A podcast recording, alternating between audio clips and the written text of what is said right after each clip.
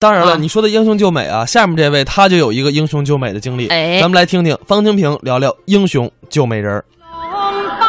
每个男人心中都有一个英雄梦，我的心中也有，而且我的英雄梦比别人都多。为什么呢？我爱睡觉，打小我就想成为一名英雄豪杰，背着刀，提着剑，行走江湖，仗义疏财，劫富济贫，英雄救美。尤其英雄救美，想起来我就热血沸腾。美人被救以后，那就以身相许啊！我要练武功，想练武功没老师，这找老师啊。我们胡同啊有一个练太极拳的老大爷，红光满面，气宇轩昂。我一看这大爷行，要拜师。我跟大爷立志，我说我要当英雄，要像他一样，天天坚持练拳，风雨无阻。大爷说了，当英雄是好事儿，我支持。可是有一件事啊，孩子，我要告诉你，我呢根本不会太极拳，就会这么一个动作。闹了半天呢，他天天风雨无阻出来打拳，为了躲他媳妇儿。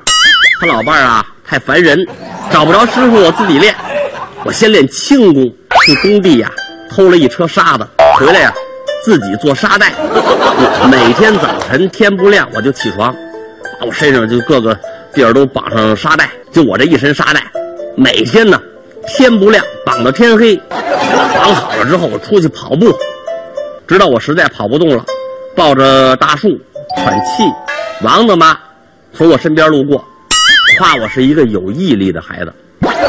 哎呀，还心疼啊，摸摸我的脸蛋，摸了一手白沫子，赶紧给我送医院了。那回啊，肾都差点给累坏了啊。后来呀、我练点穴有条件，我们家隔壁一大爷呀、偏瘫，坐轮椅，每天早晨呐，他们家人给他推到院里晒太阳，晒一会儿呢，家里再给他推回去。中间这段时间没人，哎，这段时间我就趁没人时候，在他身上练，我在他身上找穴位。大爷瘫痪呢，不会动弹，也也不会说话。哎呀，我估计他都不知道我对他干嘛。但是啊，点穴也没坚持下去。大爷一个月以后突然去世，不知道是不是我点死的。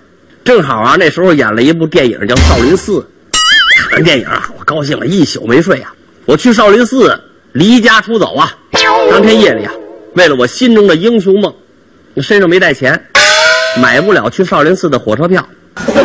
为了我的英雄梦啊，我沿着铁轨走，走了一个多月，实在捡不着吃的，饿晕在铁道边上。等我醒过来，好，屋里一屋子人呢。我问他们这儿哪儿，他们说是齐齐哈尔救助站。我在救助站待的那几天呐，后悔呀、后悔我地理课不听讲，都不知道少林寺在哪个方向。虽然我学武啊不成功，但是挡不住我要当英雄这颗心。我改主意了，每天蹲在马路边等流氓。终于有一天，机会来了。我们学校有一女同学，长得挺漂亮，放学路上让仨小流氓缠上了。仨小流氓那这女的拉拉扯扯，哎呀拉拉扯扯，拉扯扯的，看着我这着急呀、他们也不让女同学回家，女同学急哭了。我一看我当英雄的机会来了，我不能再犹豫了。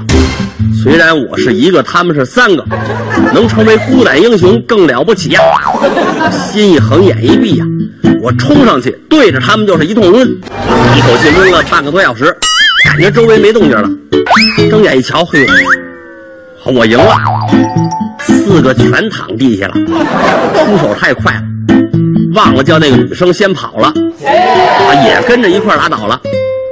后来他爸爸骂我是臭流氓，我爸爸当天晚上教育我说：“说孩子，你错了，一开始就打错主意了。”我说我真不是想跟他们打架，我真是想英雄救美啊！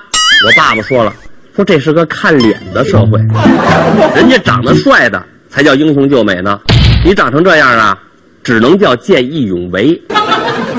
你干这事儿啊，爸爸年轻的时候也干过。我一听我好吃惊啊，我问我爸，我说是不是我妈当年就是让您救到家的呀？